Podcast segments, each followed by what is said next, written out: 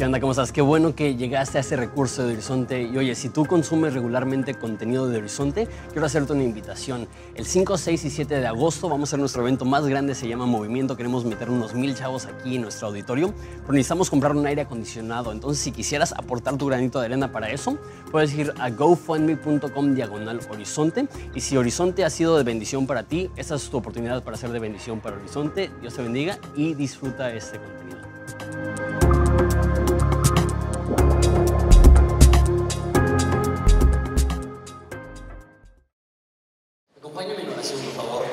Damos santas gracias por esa oportunidad de venir a este pasaje tan increíble y, y meditar en lo que significa que tú nos amas, me- meditar en lo que significa que tú eres un Dios de gracia, un Dios que nos perdonas, un Dios que cancelas nuestras deudas. Y Padre, te pido que hables a lo más profundo de nuestra alma, porque necesitamos ser recordados de esos conceptos si es que ya somos cristianos. Y Padre, esos conceptos tienen el potencial de absolutamente transformar nuestras vidas, particularmente si es la primera vez que lo consideramos. Entonces, Padre, te pido que hagas eso en las vidas de cada una de las personas que están aquí. En nombre de Jesús. Amén. Cuando te haces cristiano, te conviertes, la palabra que quieras usar, eh, sucede en un momento súper definitivo. La Biblia lo describe como pasar de muerte a vida. Lo describe como estar dormido y, y despertarte.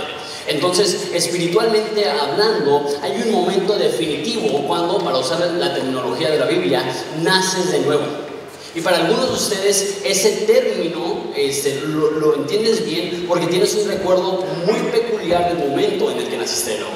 Fue en un evento cristiano, fue en una iglesia, fue, fue en una conversación con un amigo donde te invitaron a hacer una oración o algo así. Tú recuerdas ese momento como el momento en el cual le, le diste tu vida a Jesús y tu vida fue absolutamente transformada.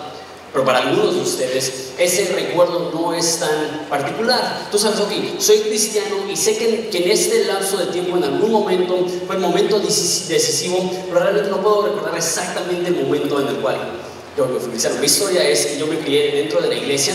Eh, mi papá obviamente es el profesor que fundó Horizonte y y toda mi adolescencia, si me hubieras preguntado si yo me consideraba cristiano, mi respuesta hubiera sido, sí, soy cristiano, amo a Jesús, voy a la iglesia, sigo en la iglesia. Sin embargo, ahora en retrospectiva veo mi vida y me pregunto, no estoy seguro si realmente tenía una relación genuina con Jesús o simplemente porque mis papás eran cristianos, los acompañaba a la iglesia y tenía una fe prestada, no una fe, personal. Pero sí hay un momento en mi vida en el cual lo podría describir como un velo que se me quitó de los ojos. Un momento en el cual me cayó el 20 y me di cuenta, no inventes, soy cristiano, no inventes, la- Dios me ha salvado, no inventes, eso es todo lo que necesito. Ese momento fue hace 10 años en un instituto que se llama la Escuela de Evangelismo, estudiando Romanos capítulo 3, versículo 21 al 26. Si pudiera poner un momento definitivo en el cual me di cuenta, soy un cristiano, mi vida le pertenece a Jesús, Él es todo lo que necesito, fue cuando consideré por primera vez el contenido que vamos a considerar el día de hoy. Eso lo digo para que sepas que ese pasaje es súper, súper hermoso y precioso e importante para mí. Porque literalmente soy cristiano gracias a entender los conceptos que están en este pasaje. Y mi oración es que si tú estás aquí no eres cristiano, a lo mejor vienes porque te invitan, te gusta eh, venir a la iglesia, te gusta escuchar de Dios, pero tú todavía no, no has tomado un paso de fe diciendo Jesús es mi todo. A lo mejor es el día que haces eso y a lo mejor si tú como yo ya tienes tiempo de cristiano, eso refresca tu memoria de lo increíblemente hermoso que es tener a Jesús como el centro de tu vida. Estamos en Romanos capítulo 3.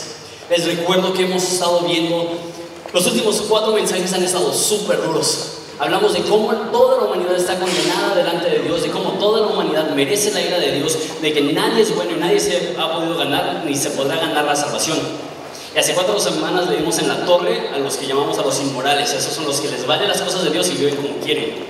Y todos los cristianos dicen, yeah, yo no soy inmoral, ¿no? Y después la próxima semana le dimos en la torre a los morales. Esos los que se creen mejores que las demás personas por ser un poquito mejores que, ellos y los juzgan. Después hace dos semanas le dimos en la torre a los religiosos. Dijimos que si tú te crees que alguien cristianote, la realidad es que lo más probable es que eres un hipócrita porque los cristianos solemos poner cargas sobre otras personas que nosotros no estamos dispuestos a, a llevar. Y el domingo pasado le dimos en la torre a todos, cuando dice que todo el mundo está bajo condenación y la conclusión de él es, llegamos a esa conclusión que todo el mundo es culpable delante de Dios. Es una realidad que no nos gusta aceptar, no nos gusta considerar, pero hablamos, ¿se acuerdan del diagnóstico? Que, a, a, mi hermana le dio cáncer de mama y a ella la diagnosticaron en un centro comercial, en un mall. Bueno, le hicieron un examen en un mall que ella no quería. Iba caminando, le, le preguntaron, ¿ya te has hecho una mamografía? Dijo, no, hazla. Ella dijo, no, ¿cómo crees? Y esa mamografía le salvó la vida.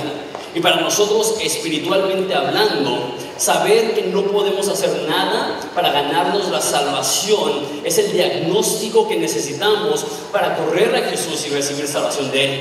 Y eso es lo que vamos a ver hoy. ¿Cómo podemos obtener esa, esa salvación? Dice en versículo 21. Pero ahora, está contrastando lo que dijo antes. Lo que dijo antes es que este, ningún humano será justificado por las obras de la ley. A lo mejor dices, ¿qué es obras de la ley? Obras de la ley también se puede explicar como tu intento humano de ser bueno. Su conclusión es, ningún intento humano de ser bueno te va a hacer lo suficientemente bueno para ser salvo. Esa es su conclusión. Por las obras de la ley nadie será justificado, nadie está bien con Dios. Pero, ahora, aparte de la ley, o sea, no depende de lo que haces o no haces. Si, si tú eres súper malo, eso no te descalifica. De hecho, eh, me crié en una cultura de, de, gente que no era cristiana. De hecho, aunque venía los domingos a la iglesia, yo patinaba ahí toda la semana, de lunes a, domingo, pasaba con gente que no era cristiana. Y una de, una de sus críticas más grandes hacia el cristianismo es dijo, oh, entonces eres una mala persona y te conviertes y ya. O sea, no es justo eso que alguien intenta ser una buena persona y a fin de cuentas por no ser cristiano se va al infierno. Y que es una mala persona, si le da su vida a Jesús, se va al cielo. Ese es su argumento. Pero la realidad es que no hay buenas personas. La realidad es que todos nos descalificamos. Por eso era tan importante eso. Todos somos culpables. Pero entonces, aparte de la ley, ser demasiado malo no te descalifica y ser bueno no, te, no te califica. O sea, no depende de tus obras. Tus obras buenas no te ganan el perdón de Dios, tus obras malas no te descalifican del perdón de Dios. Es aparte de la ley. Pero ahora, aparte de la ley, se ha manifestado la justicia de Dios. Ahora, una vez más, necesito explicar términos, y más en Romanos que usan muchos términos que no usamos mucho en la vida cotidiana. Cuando tú y yo leemos justicia, creemos que significa castigo se hizo justicia para nosotros significa que el malo pagó, que el malo sufrió, que el malo eh, fue condenado, se hizo justicia.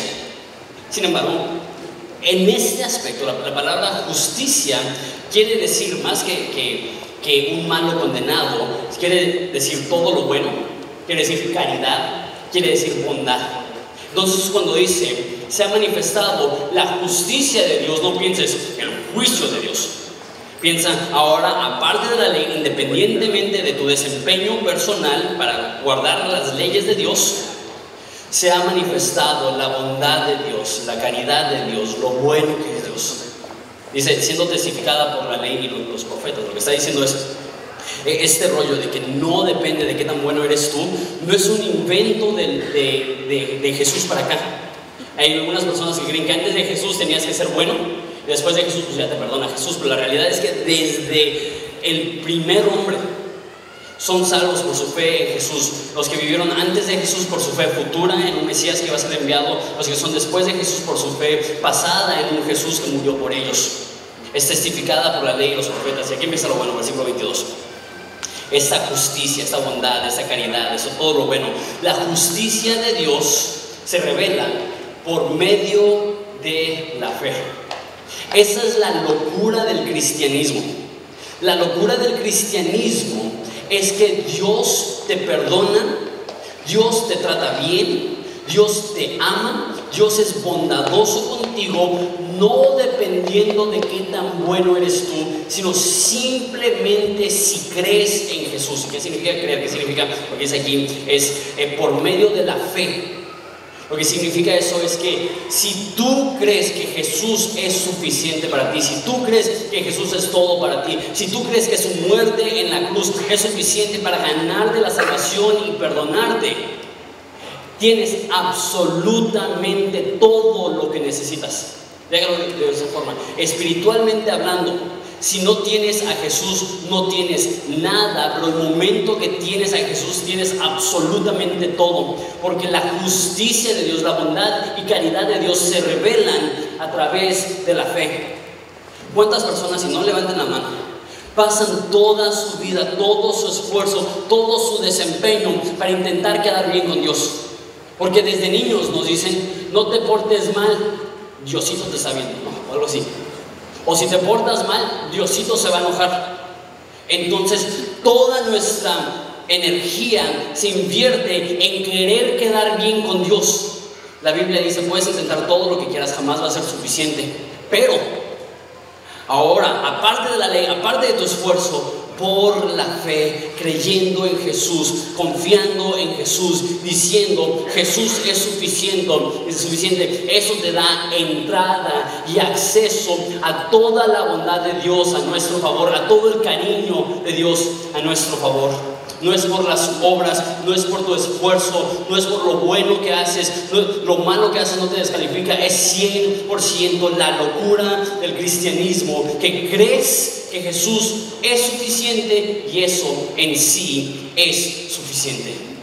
La justicia de Dios, lo bueno de Dios, se revela por medio de la fe en Jesús para todos los que creen. Ahora, no quiero hacerles que desconfíen de, su traducción de la Reina Valera, pero este es uno de los casos en los cuales creo que los, no creo, los traductores de la Biblia se equivocaron.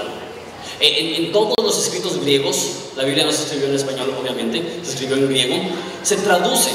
Y si alguna vez has estado en una conferencia como la que tenemos a las 10 de la mañana, que es bilingüe, tú sabes que al traducir se pierden ciertas cosas.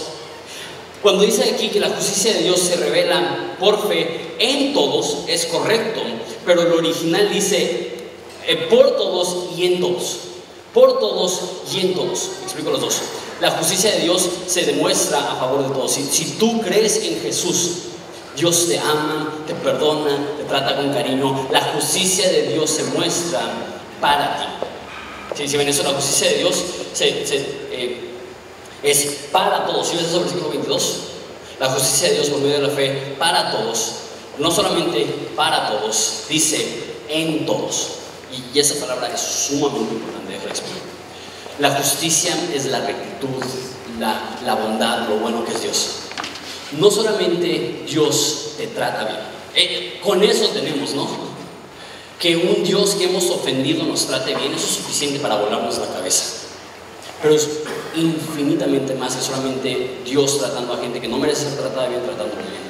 La justicia de Dios a favor de nosotros y en nosotros es que Dios cancela nuestras deudas. La primera palabra, vamos a considerar tres palabras importantes que vamos a considerar, es algo que llaman justificación. Él, ha demostrado su justicia en nosotros. ¿Hay alguien aquí que es contador? ¿Alguien? Eh, a mí no me gustan mucho los números, pero cuando tienes un presupuesto, hay algo que se llama una justificación. Lo que necesitas hacer es, vamos a decir que, que tú pides de tu empresa 20 mil pesos para un proyecto lo que necesitas hacer es, después de ese proyecto, justificar a través de recibos y facturas los gastos que se hicieron para que encuadren. Y, si alguna vez se te ha olvidado pedir una factura, y si alguna vez se te perdió un recibo que necesitabas, tú sabes el estrés que ahora no puedes justificar los gastos y quedas debiendo. Esto es muy, muy común dentro de, de cualquier empresa.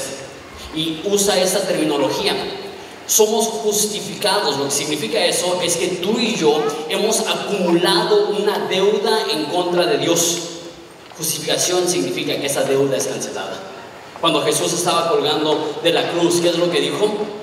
Consumado es que significa pagado por completo. La deuda que le tenías a Dios ha sido cancelada y ya no le debes nada. No sé cuántos aquí tienen deudas, asumo que la mayoría de ustedes tienen algo de deudas. Pero sé también que hay personas aquí tan encharcadas y, tan, tan este, eh, estresados por deudas que han acumulado que cualquier eh, ocasión en la cual suena tu teléfono y no tienes identificado la llamada ni contestas, ¿no? En caso de... Y, y, que vivimos en un estrés constante de que nos van a quitar nuestro carro, nos van a quitar nuestra casa, nos van a quitar nuestras pertenencias. ¿Por qué? Porque debemos algo que no podemos pagar. Ahora imagínate que tú tienes una deuda infinita, una deuda de miles y millones de pesos y tú no ganas ni miles de pesos y que recibes una llamada y es un amigo súper rico que dice no te preocupes, ya pagué tu deuda. ¿Cómo te sentirías? Ok, ni, siquiera digas que, debes millones. Vamos a decir que, que, todavía no has terminado de pagar tu carro. Y te habla un amigo y dice, ¿sabes qué? Ya, ya liquidé todo lo de tu carro. ¿Cómo te sentirías? O de tu casa, tu, tu préstamo del Infonavit, que, tienes 20, 30, 40 años pagando y todavía te faltan 20, 30, 40 años, ¿no? Y alguien te, te, marca y te dice, sabes que ya, ya está pagada tu casa. ¿Cómo te sentirías? ¿Qué agradecimiento tendrías? Justificación dice, ya no le debemos nada a Dios. Sabes que no le debías a Dios ni mil pesos ni un millón de pesos, le debías a Dios el haber ofendido al creador del universo y la paga de eso es muerte. Vamos a ver eso más adelante. La paga del pecado es muerte. Lo que le debíamos a Dios era sufrimiento eterno y Jesús llega y dice, deja cancelo esa deuda. No solamente la cancelo, deja pago esa deuda a través del precio de mi sangre. Todo lo que le debíamos a Dios fue cancelado. Dios ya no te ve como si tú fueras un deudor de Él. Es más, cuando eres cristiano, la, la Biblia dice, sus pecados no recordaré más. Dios ya no recuerda tus pecados, si eres cristiano. Si eres cristiano, la Biblia dice que tan lejos es el oriente del occidente. ¿Qué tan lejos es el oriente del occidente? ¿Qué tan grande es el universo? Así de lejos ha separado Dios nuestras transgresiones y iniquidades, nuestros pecados. Se ha deshecho de ellas. Escúchame bien. Cuando estás en Cristo, ya no le debes nada. Él cancela la deuda. Él perdona lo que le debías. Ahora, eso está padre, ¿no? Ya, ya con eso estamos felices. Pero justificación es más que eso. No dice, el perdón de Dios se manifiesta a través de la fe. Dice, la justicia de Dios. La justicia de Dios quiere decir todo lo bueno, todo lo hermoso, todo lo positivo. La perfección de Dios se, se muestra en nosotros a través de la fe. Justificación primordialmente es una cancelación de deudas, pero también es, y eso se escucha un poco complicado, pero lo voy a simplificar, es una atribución a nuestro favor de la bondad de Dios. Lo. Es igual la palabra justificación un término legal, un término bancario. Que uno, tus deudas son canceladas, de todo lo que debías, todos los pecados que habías acumulado, ya Dios los pagó. Pero es más que eso, es que Dios transfiere a tu cuenta, a tu favor, a tu vida, toda su rectitud, toda su bondad, toda su perfección. Déjalo de. Vamos a decir que tú conoces a Carlos Slim. Y que Carlos Slim un día dijo, ¿sabes qué? Te voy a dar el 100% de todo lo que tengo. Pásame tu número de cuenta. ¿Qué dirías? ¿Qué tipo de celebración harías? No estamos hablando de mil millones de pesos. Estamos hablando de la segunda persona más rica del mundo. ¿Cómo te sentirías si esa persona dice, te voy a dar el 100% de todo lo que soy? Pues la Biblia dice que a través de la fe Dios deposita el 100% de su justicia en nuestra vida, a nuestro favor. Así que nuestra cuenta celestial delante de Dios no solamente está en ceros porque la deuda fue pagada, está totalmente inflada por su gracia porque Él ha depositado absolutamente toda su justicia en nuestra vida. Y, y la justicia de Dios es como un océano y hay personas que dicen, ay, es que, es que no me siento que soy muy bueno. ¿Sabes que Si Dios ha depositado toda su justicia dentro de ti y Él así te ve, no importa cuánto peques. Por eso la Biblia dice que donde el pecado abunda, la gracia sobreabunda. Y me caí, caí cuenta de esto hace unos años, cuando recién estaba descubriendo esto. Fui a la orilla del mar, allí en el Sausal, donde, donde las playas son de piedra. Y tenía mi, mi momento así, ¿no? De, filósofo aventando piedras al mar. Pero me dijo, me dijo, ¿qué tan grande es el mar? Que le podrías aventar una montaña y no cambiaría la marea.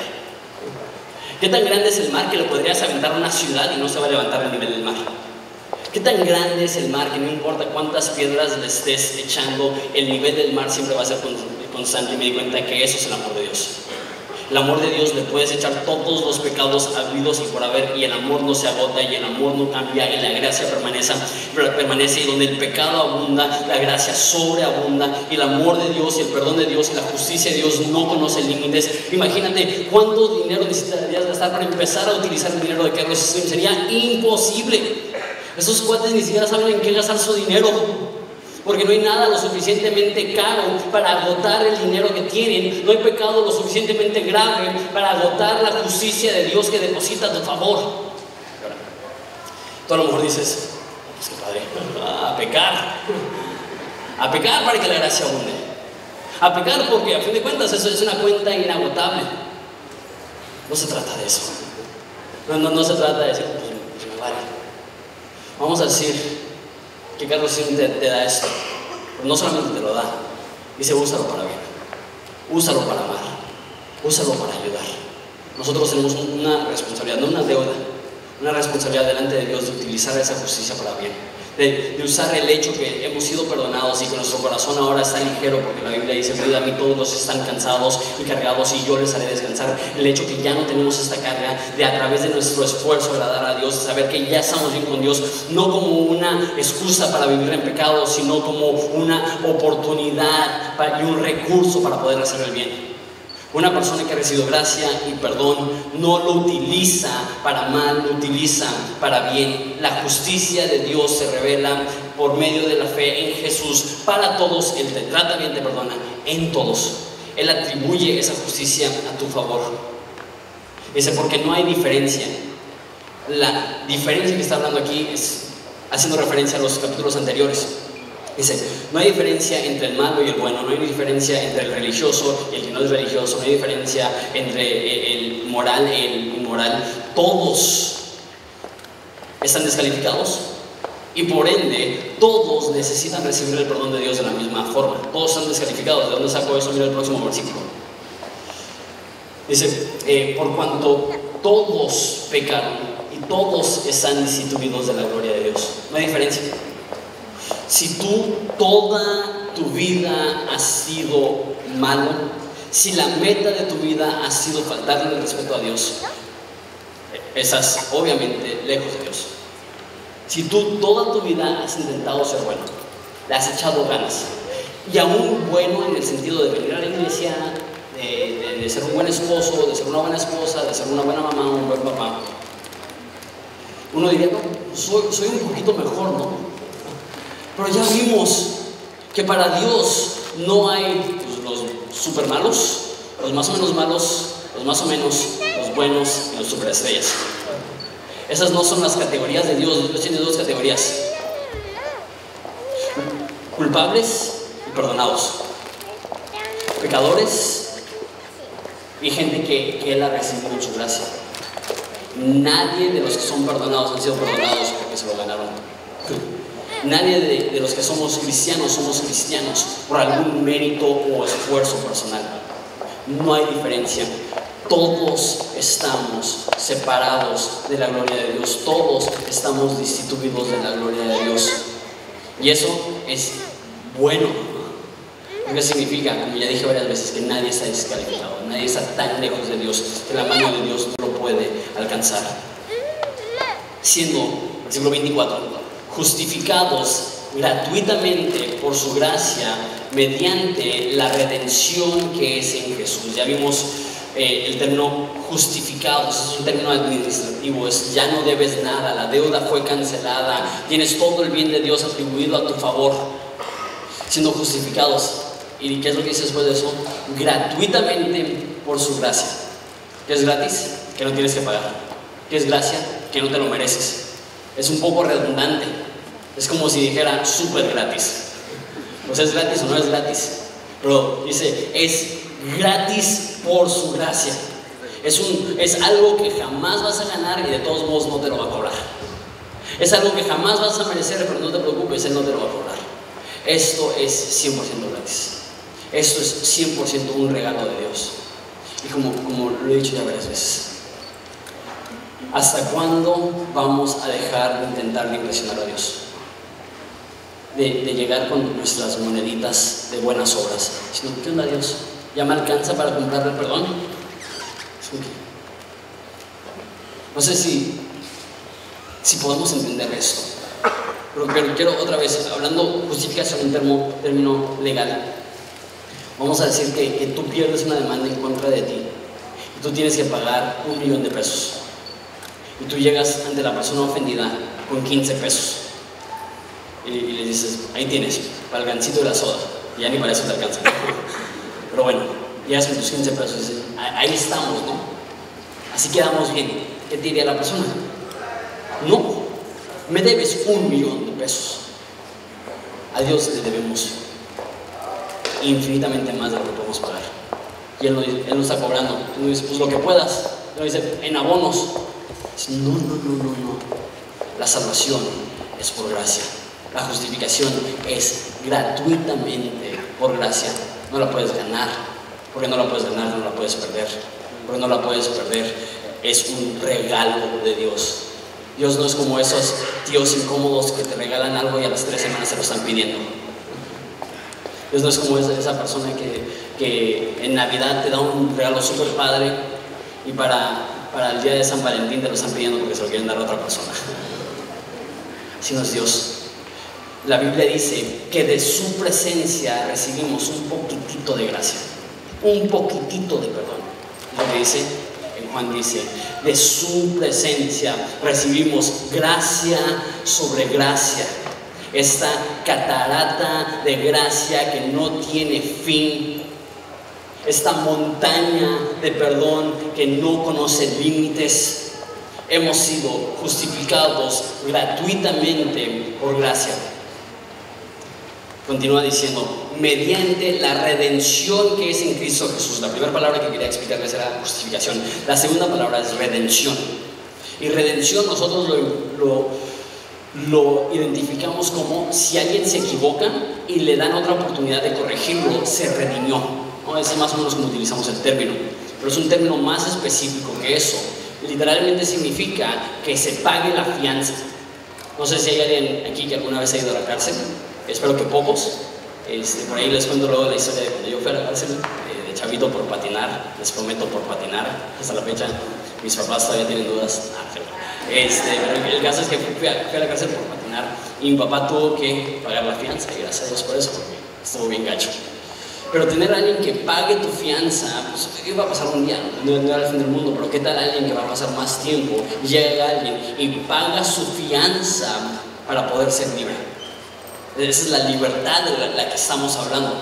También habla de, un prisionero de guerra. Eso era muy común en el Imperio Romano, que los romanos dominaban todas las guerras. Iban contra eh, los, todas las, las, zonas que les rodeaban y cuando ganaban una batalla se llevaban rehenes. ¿Por qué lo hacían? Por truchas, por colmilludos, porque sabían, se llevan rehenes y la gente va a pagar para recuperarlos. Entonces era un negocio para ellos. Yo, yo, yo tomo, eh, ahora sí, prisioneros de guerra y a esas naciones que quieran recuperar a sus seres queridos nos pagan para poder ser libres. Esa es la palabra que está usando aquí. Hemos sido redimidos, que la Biblia describe nuestro estado antes de Jesús como esclavos del pecado. La Biblia dice que todo el mundo está bajo el maligno que, la Biblia dice que el que peca es esclavo del pecado. Pero también dice aquí que a través de su sangre tenemos redención. Dios paga la fianza para que nosotros estemos libres. Dios paga para que ya no seamos prisioneros de la guerra espiritual. Dios paga para que podamos tener una libertad absoluta y no vivir bajo la condenación que hemos portado algunos de nosotros por décadas. Hemos sido justificados, hemos sido redimidos. En el siglo 25 ya entra una palabra aún más, eh, aún menos común. El siglo 25 dice, a quien Dios puso como propiciación por medio de la fe en su sangre para manifestar su justicia a causa de haber pasado en alto en su paciencia los pecados pasados. Propiciación. No sé cuántas personas han usado esa palabra. Esa palabra es tan poco común que cuando lo pones en un archivo Word en tu teléfono salen las rayitas rojas abajo. Sabes que una palabra es poco común cuando ni Google la conoce, ¿no? Lo que significa esa palabra propiciación. La palabra justificación era un término legal, la, palabra redención era un, término de, esclavitud y de, de, encarcelamiento y de prisioneros de guerra. La palabra propiciación era muy entendible para la cultura antigua que usaba esta palabra para describir el acto de satisfacer la ira de Dios.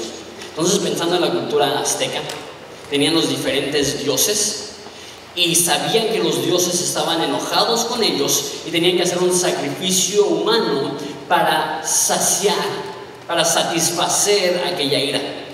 Utiliza esa misma palabra que es muy interesante para decir, eso es lo que pasó con Jesús.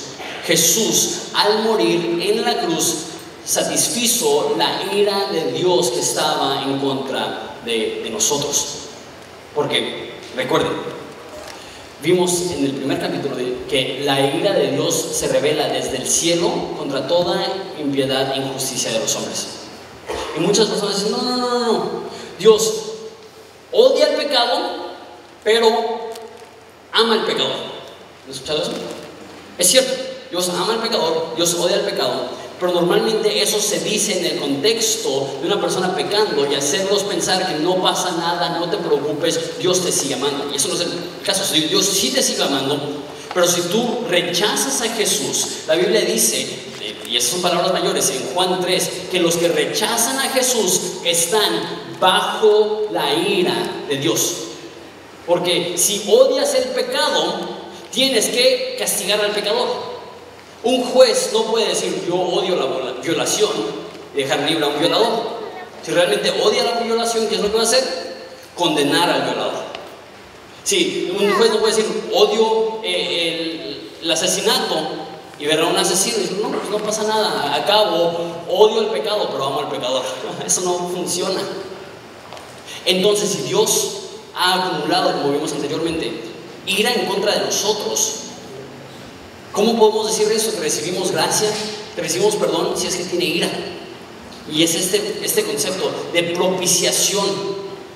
Dice que a causa de haber pasado por algo en su paciencia los pecados pasados. Paciencia aquí significa dominio propio. Entonces velo así, Dios, Dios ve tu vida y cada pecado que tú cometes le despierta la ira.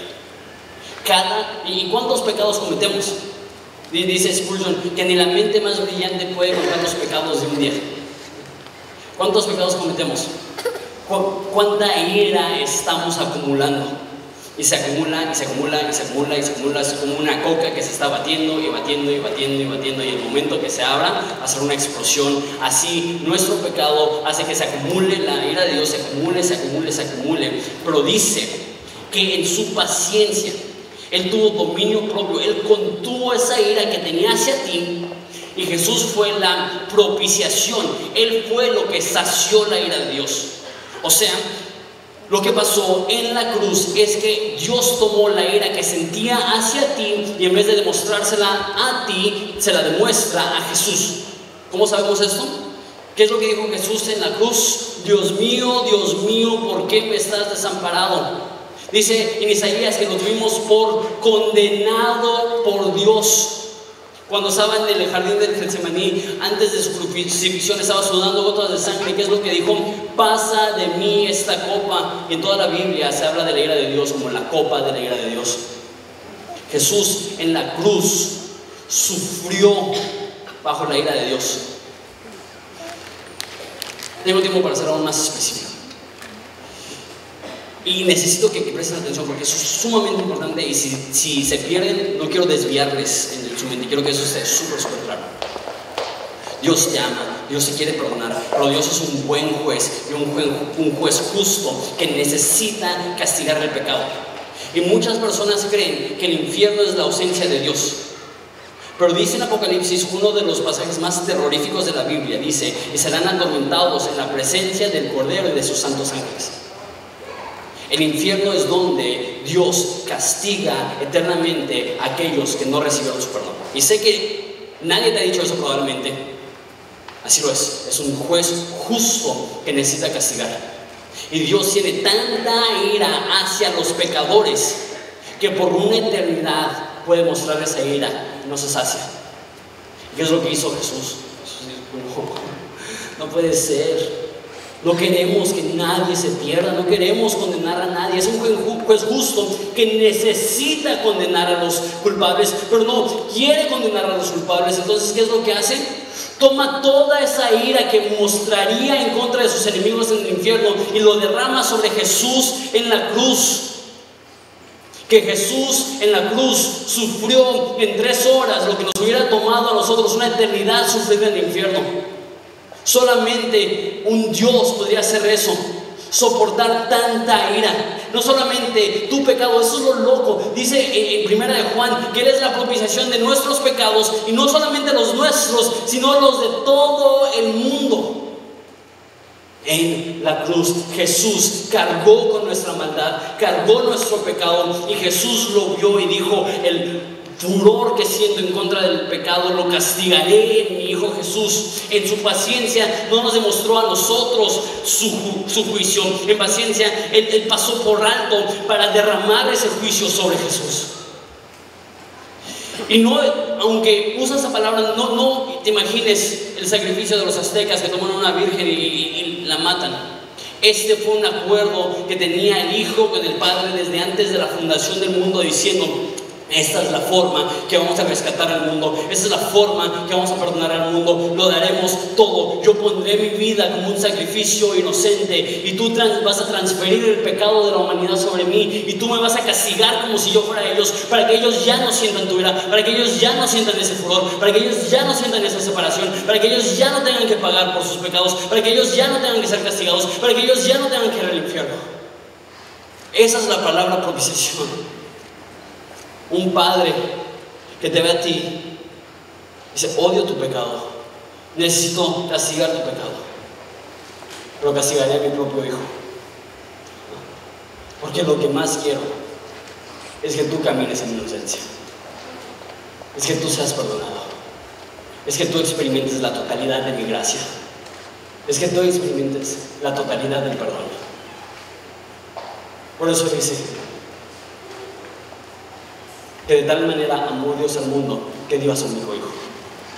Esa es la prueba contundente del amor de Dios, que Él estuvo a sacrificar a su propio hijo para que su hijo sufriera lo que nosotros hubiéramos sufrido en el infierno. Y no es que su hijo no quería, pasó por un momento de angustia, porque a quién no se angustiaría sabiendo que está a unas horas de sufrir la ira de Dios. Pero dice la Biblia que por el gozo puesto delante de él, sufrió la cruz.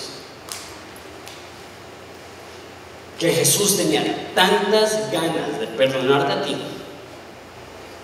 que con gozo sufrió la ira de Dios. Que el deseo de Jesús era tan ardiente de rescatarte a ti, que desde antes de la fundación del mundo dijo, vamos, le vamos a dar. Vamos a rescatar a esta humanidad. Dice la Biblia, ya lo vimos, que no me glorificó como Dios ni me dio gracias, pero me vale, yo los sigo amando y yo los voy a perdonar. Que los más malos no se han descalificado, que los más buenos no se lo han ganado, que no hay diferencia, todos necesitan ganárselo a través de la fe, porque es gratis, pero el hecho que es gratis no significa que fue barato, porque Jesús tuvo que pagar con su sangre.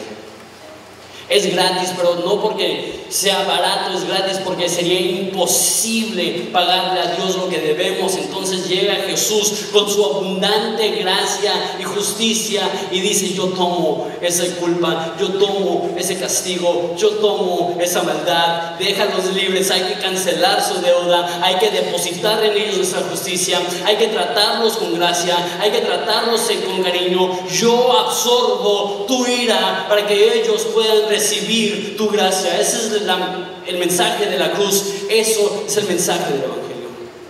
Un Dios que perdona. Último versículo. Dice, con la mira de manifestar en ese tiempo su justicia, a fin de que Él sea el justo y el que justifica los que son de la fe en Jesús. Hay un problema aquí.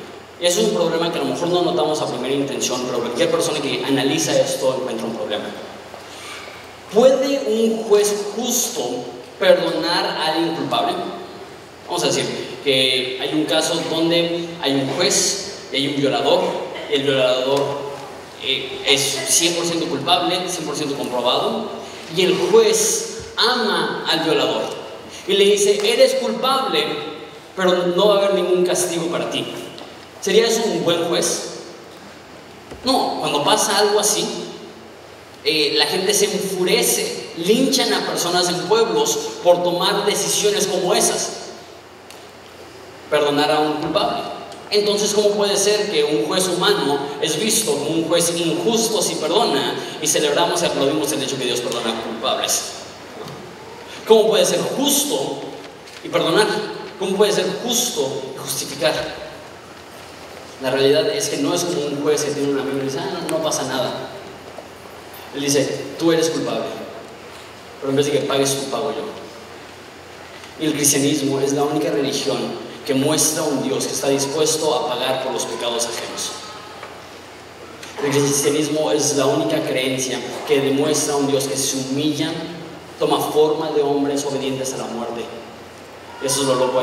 Uno, de mis versículos favoritos es 2 Corintios 5, 21, que dice, Dios hizo aquel que no conoció pecado, que se convirtiera en pecado. Jesús extrayó nuestro pecado, lo tomó. Eso es lo que Martín Lutero llamaba la gran transferencia. Nuestro pecado se transfiere a Jesús, su justicia se transfiere a nosotros. Jesús muere como condenado y nosotros somos tratados como hijos de Dios, perdonados por Jesús. ¿Cómo puede ser tanto justo como justificador? ¿Cómo puede ser un buen juez y perdonar? Porque sí castigó tu pecado. Pero castigó ese pecado no sobre ti, castigó ese pecado sobre Jesús. Y eso nos compra libertad. Podemos ponernos de pie para terminar.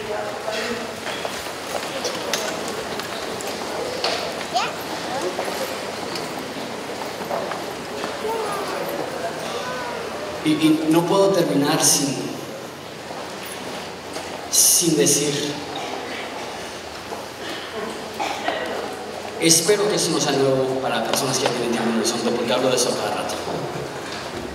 Pero sabes, a veces lo difícil no es asimilarlo, a veces lo difícil es simplemente creerlo. Aunque digamos la salvación es gratis, llegamos aquí con un peso de culpa por los pecados que hemos cometido. Si eres cristiano, la Biblia dice, ya no hay condenación alguna a los que están en Cristo. No tienes por qué sentirte culpable. ¿Por qué? Porque Jesús ya llevó tu culpa. No tienes por qué sentirte manchado porque la Biblia dice que vayamos a Dios y que si nuestro pecado era rojo como el carmesí, será hecho blanco como la lana que Dios perdona tus pecados y te ve absolutamente tan inocente como lo fue su Hijo. Justificación, la deuda ha sido cancelada, no le debes nada a Dios. Y te ve, créelo, te ve tan perfecto como Él ve a Jesús.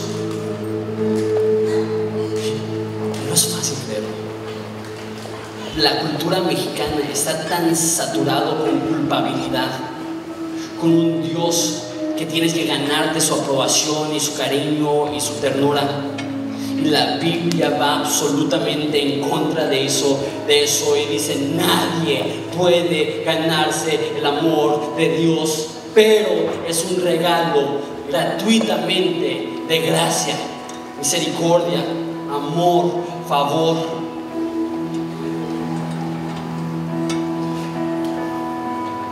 ¿Cómo trataría a Jesús a alguien que nunca pecó? ¿Cómo trataría a Jesús a alguien que perfectamente cumplió la ley? Jesús dice algo increíble. Como el Padre me ha amado, así les amo yo a ustedes. ¿Cuánto ama el Padre a Jesús? Cuánto amor hay entre Dios Padre y Dios Hijo, cuánto cariño hay entre Dios Padre y Dios Hijo, Dios Hijo. El mismo amor que recibido del Padre es el mismo amor que otorgo. El amor de Dios no conoce límites. Es como el océano. Es que conocido lo más profundo de su amor para conocer que es aún más profundo.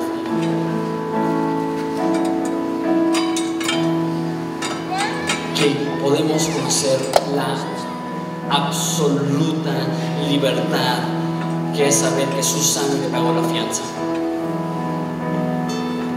Que podemos vivir en libertad y gozo y fe y esperanza. ¿Sabes? Esto lo entendí por primera vez hace 10 años y todavía no lo supero. Todavía es la verdad con la cual he escogido vivir toda mi vida. Todavía es la verdad a través de la cual tengo un filtro para cualquier decisión que tomo. Y hay personas aquí que llegan y dicen, no, es que Dios no me ama. Escúchalo de Romanos que hemos sido justificados gratuitamente por su gracia. Dios sí te ama. Y es que, es no soy una buena persona. La Biblia dice, y en esto, ¿quién es suficiente? ¿Quién es lo suficientemente bueno? Nadie. Tienes por qué dudar de su amor. Él mandó a su Hijo morir por ti. Él sufrió la ira de Dios. Entonces, es que me siento tan lejos de Dios, me siento tan apartado de Dios. La Biblia dice que el que no escatimó ni la vida de su propio Hijo, ¿cómo no te dará en él todas las cosas? Si la sangre de su Hijo fue un precio que estuvo dispuesto a pagar, la generosidad de Dios no conoce límites, Él está contigo en todo momento. El amor tú dices, es que ya no siento que puedo caminar. Que siento que se me está agotando la fe. Es que quiero creer. Hay una historia donde Jesús le dice a alguien, ¿crees? La persona dice, sí creo, pero ayúdame mi incredulidad. Y creo que hay muchas personas aquí que dicen, sí creo, pero hay áreas de mi vida donde todavía no he confiado. Donde todavía estoy escuchando la voz del enemigo que me dice, no eres suficiente. Dios no te ama, Dios no te ha perdonado, Dios no te ha transformado. Ora y pídele a Dios, dame más fe. Ten misericordia de mí. La salvación es gratis, pero le costó todo, absolutamente todo a Jesús. Sin embargo, lo hizo con gusto, porque Él tiene ese tipo de amor. Con razón dice la Biblia que el Evangelio es locura,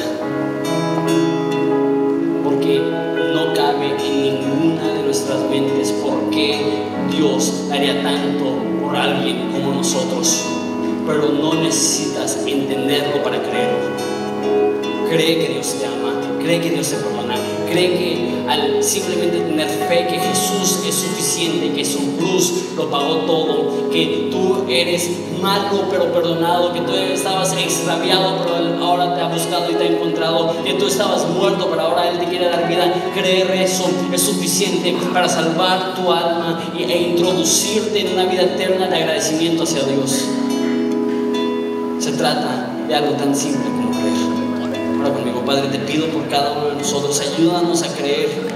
Ayúdanos a creer que tú has cancelado nuestra deuda, que no estás en el cielo buscando recolectar algo. Que tú depositas a nuestro favor toda tu justicia. Somos libres, nos has redimido, has pagado la fianza.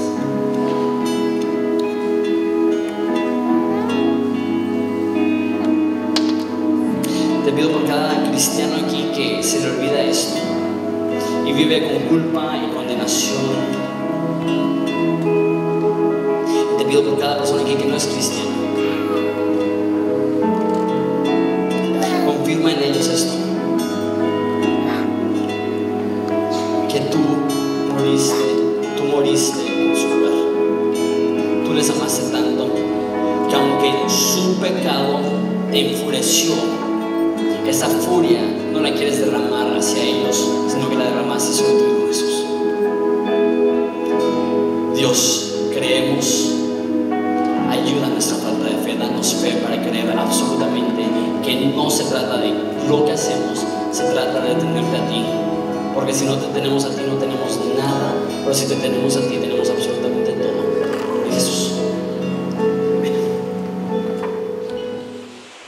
Hola, mi nombre es José Michel, soy uno de los pastores aquí en Horizonte Ensenada, encargado del Ministerio de Producción.